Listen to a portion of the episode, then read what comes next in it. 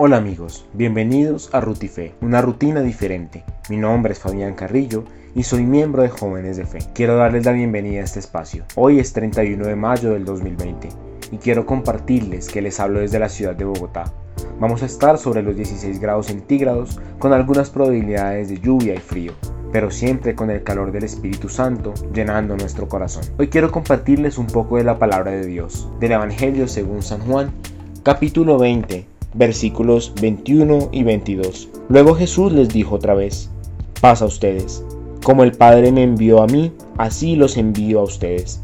Y sopló sobre ellos y les dijo, reciban el Espíritu Santo. Palabra del Señor, gloria a ti, Señor Jesús. Es así como Jesús nos invita a llevar el Espíritu Santo en estos tiempos difíciles a quienes más lo necesitan. Llevar ese calor, ese fuego que nos llena y nos inunda, para que podamos compartir su mensaje siempre.